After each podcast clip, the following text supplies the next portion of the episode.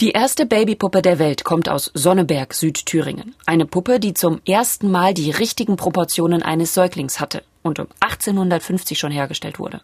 Bei Weltgeschichte vor der Haustür schauen wir uns heute Sonneberg und seine Spielzeugaffinität mal genauer an. Denn dort wurden nicht nur Babypuppen hergestellt. Anfang des 20. Jahrhunderts wurde ein Fünftel der Spielzeuge weltweit dort produziert. Weltgeschichte vor der Haustür. MDR Kultur Podcast. Und jetzt nochmal Hallo von mir. Ich bin Pia Uffelmann. Schön, dass Sie heute dabei sind bei unserer neuen Folge des Podcasts, bei dem wir Ihnen alle zwei Wochen Geschichten aus Sachsen, Sachsen-Anhalt und Thüringen erzählen. Und zwar solche, wo die Weltgeschichte ihre Spuren hier in Mitteldeutschland hinterlassen hat. Dieses Mal tauchen wir in die Welt des Spielzeugs ein. Gemeinsam mit MDR Kulturgeschichtsreporter Tom Hartmann besuchen wir die Stadt, die Anfang des 20. Jahrhunderts als Weltspielzeugstadt bezeichnet wurde. Sonneberg in Südthüringen. Tom, wie viel von diesem Titel ist denn heute noch in der Stadt zu spüren? Na, auf jeden Fall ist da das Museum, das Deutsche Spielzeugmuseum. Dann gibt's da eine Frau Puppendoktor. Es gibt durchaus auch noch Herstellung von Spielzeug. Aber es ist schon im Wesentlichen eine Wortschöpfung, mit der man Erinnerung verbindet. Und das sagt dann auch Roland Wozniak, der als Roland Spielmann übrigens Stadttouren durch Sonneberg organisiert. Dieser Status Weltspielzeugstadt, der verstaubt längst in den Geschichtsbüchern, aber der Geist des Spielzeugs, der weht immer noch durch die alten Straßen und Gassen und lebt in den Geschichten und Anekdoten und Sagen, die man sich über jene Stadt und ihre Bewohner erzählte. Und es ist ein ganz besonderer Reiz, wenn man gerade nach Einbruch der Dunkelheit Einheimischen wie Gästen eine Reise in längst vergangene Tage ermöglichen kann. Also ich erlebe das auf jeder Tour, dass wenn wir die ersten Meter hinter uns haben, dass viele vergessen haben, dass sie im Jetzt und Heute leben und hinterher erstmal wieder geweckt werden, dass sie in der Gegenwart wieder angekommen sind. Womit man als Kind so spielt, das prägt, würde ich sagen. Und ich glaube, jeder oder jede wird sich noch daran erinnern, wie man so mit Spielzeug in eine ganz eigene Welt versinkt. Also wenn ich überlege, da denke ich vor allem an ausgiebige Lego-Sessions mit meinen Geschwistern, wo wir auf dem Dachboden eigene Welten erschaffen haben. Oder lange Spieleabende mit meinen Geschwistern und meinen Eltern, wo wir die ganze Zeit Siedler von Katan oder Doppelkopf gezockt haben. Wie ist denn das bei dir, Tom? Womit hast du früher gespielt? Also wenn ich mal an meine Kindheit zurückgehe, ich habe ja auch schon als Erwachsener gespielt, weil ich selber Kinder hatte, aber wenn ich mal an meine eigene Kindheit zurückgehe, da sind es vor allem äh, Spiele innerhalb der Familie, also Kartenspiele, Würfelspiele, Brettspiele. Also ich hatte so ein Lieblingsspiel, das hieß Autorennen wie noch nie, glaube ich.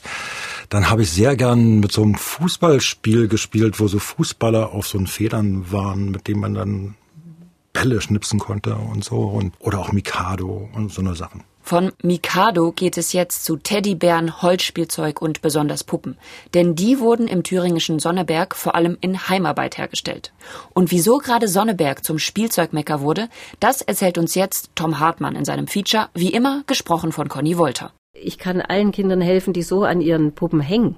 Also selbst wenn die Eltern kommen, die dann so ganz ratlos sind und sagen, ach, jetzt ist die Puppe kaputt. Und eigentlich ist der Preis der Reparatur genauso groß wie der Preis, wenn Sie eine neue Puppe kaufen.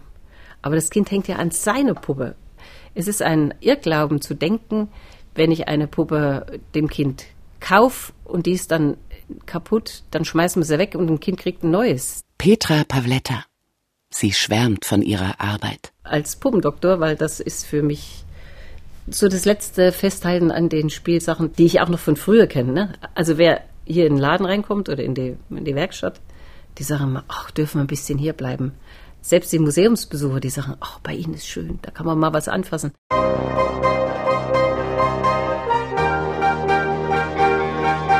Wer sich der Werkstatt in Sonneberg nähert, fühlt sich durch das geschmackvolle Äußere geradezu aufgefordert, die Puppenrettungsanstalt zu betreten.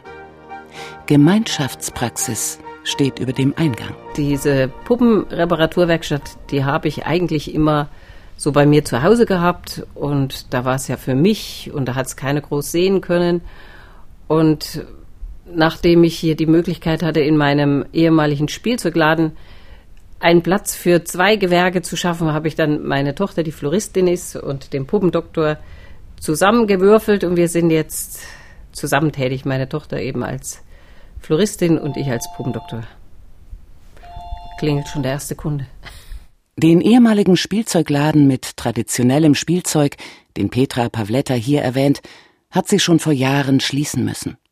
Das Geschäft hat sich nicht mehr getragen.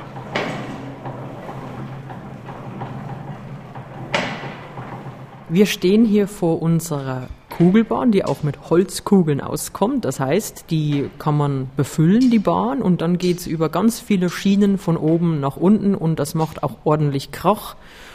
Und hier stehen nicht nur die Kinder und sind ganz begeistert. Hier steht eigentlich jede Altersklasse, die unbedingt einmal so eine Kugel rollen lassen möchte und ganz fasziniert auch der eigenen Kugel dann hinterher blickt. Manuela Müller betreut die Sammlung des Deutschen Spielzeugmuseums, das sich ganz in der Nähe von Petra Pavlettas Werkstatt befindet.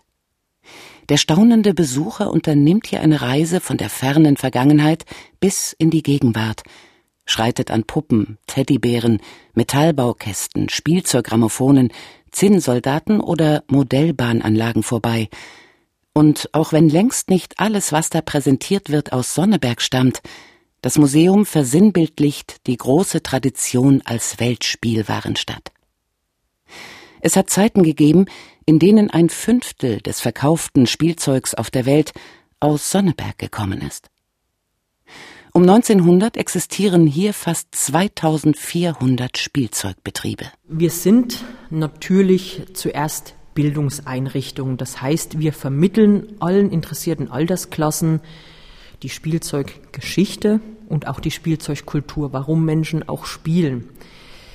Wir sind aber auch ein Ort der Bewahrung, das heißt, wir verpflichten uns, unser historisches Sammlungsgut zu bewahren und auch in die Zukunft zu überführen natürlich. Wir sind auch ein Ort der Identitätsstiftung für Sonneberg und das Umland. Natürlich sind wir auch ein Ort der Erinnerung und auch ja, ein Aushängeschild für unsere Stadt und unseren Landkreis. So muss man es auch sagen.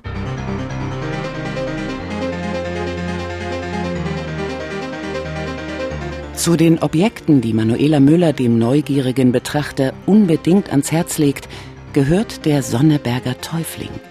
Einst ein echter Verkaufsschlager. Das ist die erste richtige Babypuppe der Welt um 1850 entwickelt in Sonneberg aus Sonneberg. Dieses Puppenkind hatte zum ersten Mal richtige Proportionen eines Säuglings.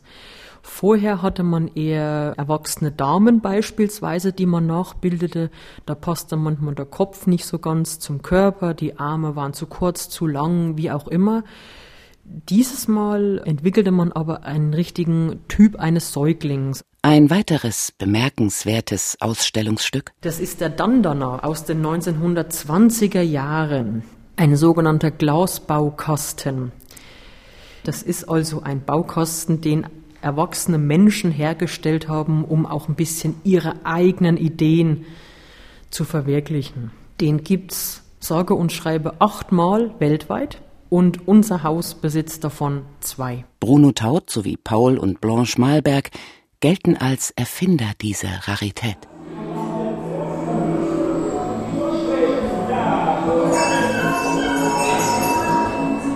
Als eigentlichen Höhepunkt im Museum aber darf man wohl die Thüringer Kirmes ansehen. Eine gewaltige Installation, erschaffen für die Weltausstellung von 1910 und gleichzeitig eine außergewöhnliche Form der Werbung für Spielzeug aus Sonneberg. Die Thüringer Kirmes ist eine Schaugruppe mit 67 sehr lebensechten Figuren, die in Brüssel stand als Sonderausstellungsgruppe, die auch den höchsten Preis errang, den es gab, nämlich den Grand Prix. Und diese Schaugruppe, so wie sie steht, die gibt's nur bei uns im kleinen Sonneberg. Die darf man auf keinen Fall hier im Hause verpassen. Sagt Manuela Müller, die die Bedeutung des Spielens ausdrücklich hervorhebt. Kinder, das wissen wir alle, die spielen unglaublich gern. Man muss aber dazu sagen, Spielen ist ja nicht nur Zeitvertreib in dem Sinne, Spielen ist ja auch das Schulen von Fingerfertigkeiten oder auch, wie ich vielleicht Dinge betrachte, wie ich eine Welt betrachte. Ich muss Entscheidungen treffen und es regt ja auch zum Nachdenken an. Und wenn wir auch mal ehrlich sind, wir spielen eigentlich bis ins hohe Alter. Wer diesen magischen Moment festhalten möchte, das funktioniert nur ohne Blitz. Mit diesem Herrn kann man die Tradition Sonnebergs auf ganz andere Weise erfahren. Mit Roland Spielmann, der sich als Geist des Spielzeugs vorstellt.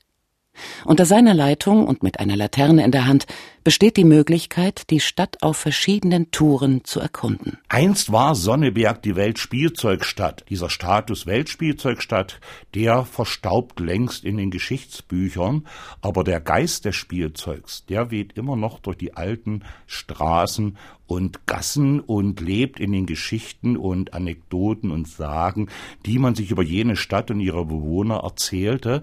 Und es ist ein ganz besonderer Reiz, wenn man gerade nach Einbruch der Dunkelheit Einheimischen wie Gästen eine Reise in längst vergangene Tage ermöglichen kann. Der Stadtführer weiß viel über diese vergangenen Tage und eines mit Gewissheit. Wenn wir mal ganz ehrlich sind, das Spielzeugparadies, das hat's für die Menschen, die das Spielzeug fertigten, nie gegeben. Das Spielzeugparadies, das gab es wohl eher in den Herzen der Kinder, die damit spielten. Die Kinder der Spielzeugmacher, die hatten kaum Gelegenheit zum Spielen.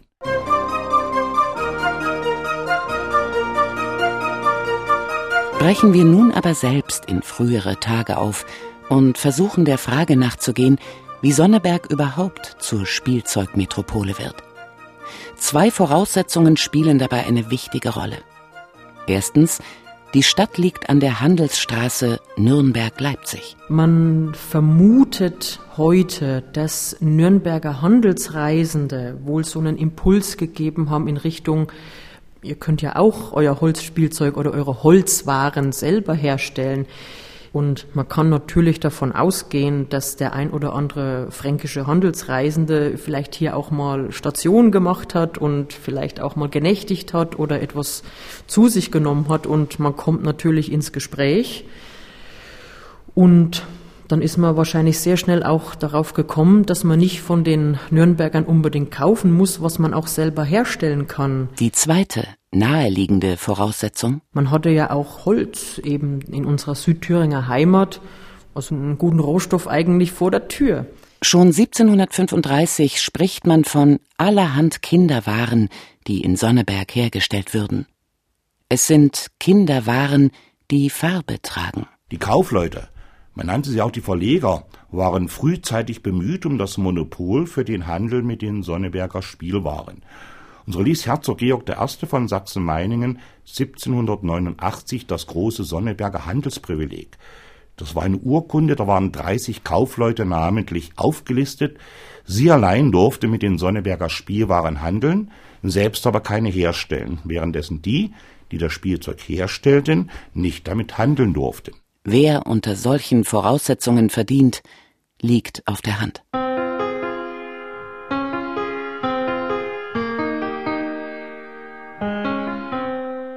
Mit dem Jahr 1805 lässt sich Spielzeug aus Papiermaché fertigen. Das verändert die Arbeit entscheidend. Lange hat man nach einem haltbaren Material gesucht.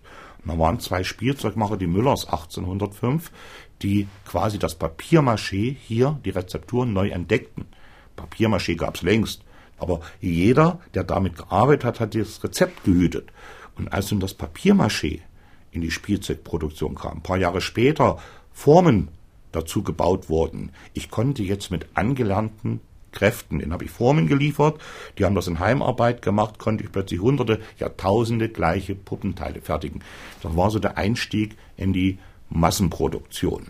Was der Spielzeugproduktion gleichfalls einen Schub gibt, das Ende des Handelsprivilegs Georgs I. 1862 galt dann auch in Sachsen-Meiningen die allgemeine Gewerbefreiheit und fortan durfte jeder Hersteller mit etwas kaufmännischem Geschick seine Dinge selbst vermarkten, aber auch jeder Händler durfte seine Produkte selbst produzieren lassen.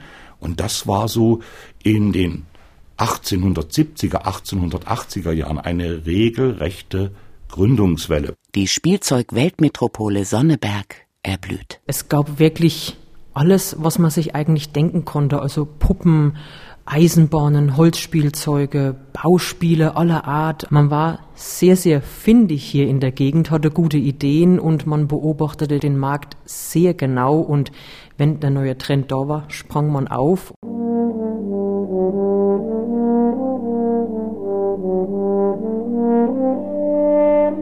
Allerdings, dieser Spielzeugboom verändert die soziale Lage derer, die da in Heimarbeit produzieren, wenig. Eine Heimarbeiterfamilie konnte es sich nicht leisten, die eigenen Kinder, die meistens vielzählig waren in der Familie, nicht mitarbeiten zu lassen. Das bedeutet natürlich, die Kinder mussten schon von klein auf das Spielzeug der reichen Kinder herstellen. Zwar noch sehr einfache Tätigkeiten, dennoch sie mussten mitarbeiten. Das Problem war, Kinder fehlten oft in der Schule, weil es nicht anders ging. Diese Kinder, die armen Kinder, hatten schon eine vorgezeichnete Laufbahn. Nach Erstem Weltkrieg und Nachkriegskrise erlebt Sonneberg dann in den 20er Jahren eine weitere Hochphase. Und in Zeiten der DDR ist die Stadt immerhin noch Spielzeugproduzierendes Zentrum des Landes. Ja, des ganzen Ostblocks.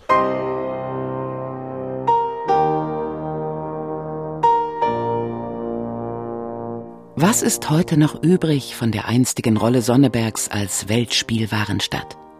Das Spielzeugmuseum eine Frau Puppendoktor, die Puppen rettet und so Kinder glücklich macht. Wir haben circa um die 20 Hersteller noch in Sonneberg und dem Landkreis, die mit viel Herzblut ihre Sachen herstellen, also die unterschiedlichsten Sachen, ob das jetzt Stimmen sind oder pappgeprägtes äh, Puppen. Die versuchen natürlich gegen den starken Markt aus Fernost zu kämpfen, so muss man sagen, was nicht gerade einfach ist, denn da wird sehr viel hergestellt und auch sehr viel billig hergestellt. Und was ist noch übrig? Vor allem Erinnerung. Weltgeschichte vor der Haustür. Ein MDR Kultur Podcast. Das war der MDR Kultur Podcast Weltgeschichte vor der Haustür über die Spielzeugstadt Sonneberg in Südthüringen.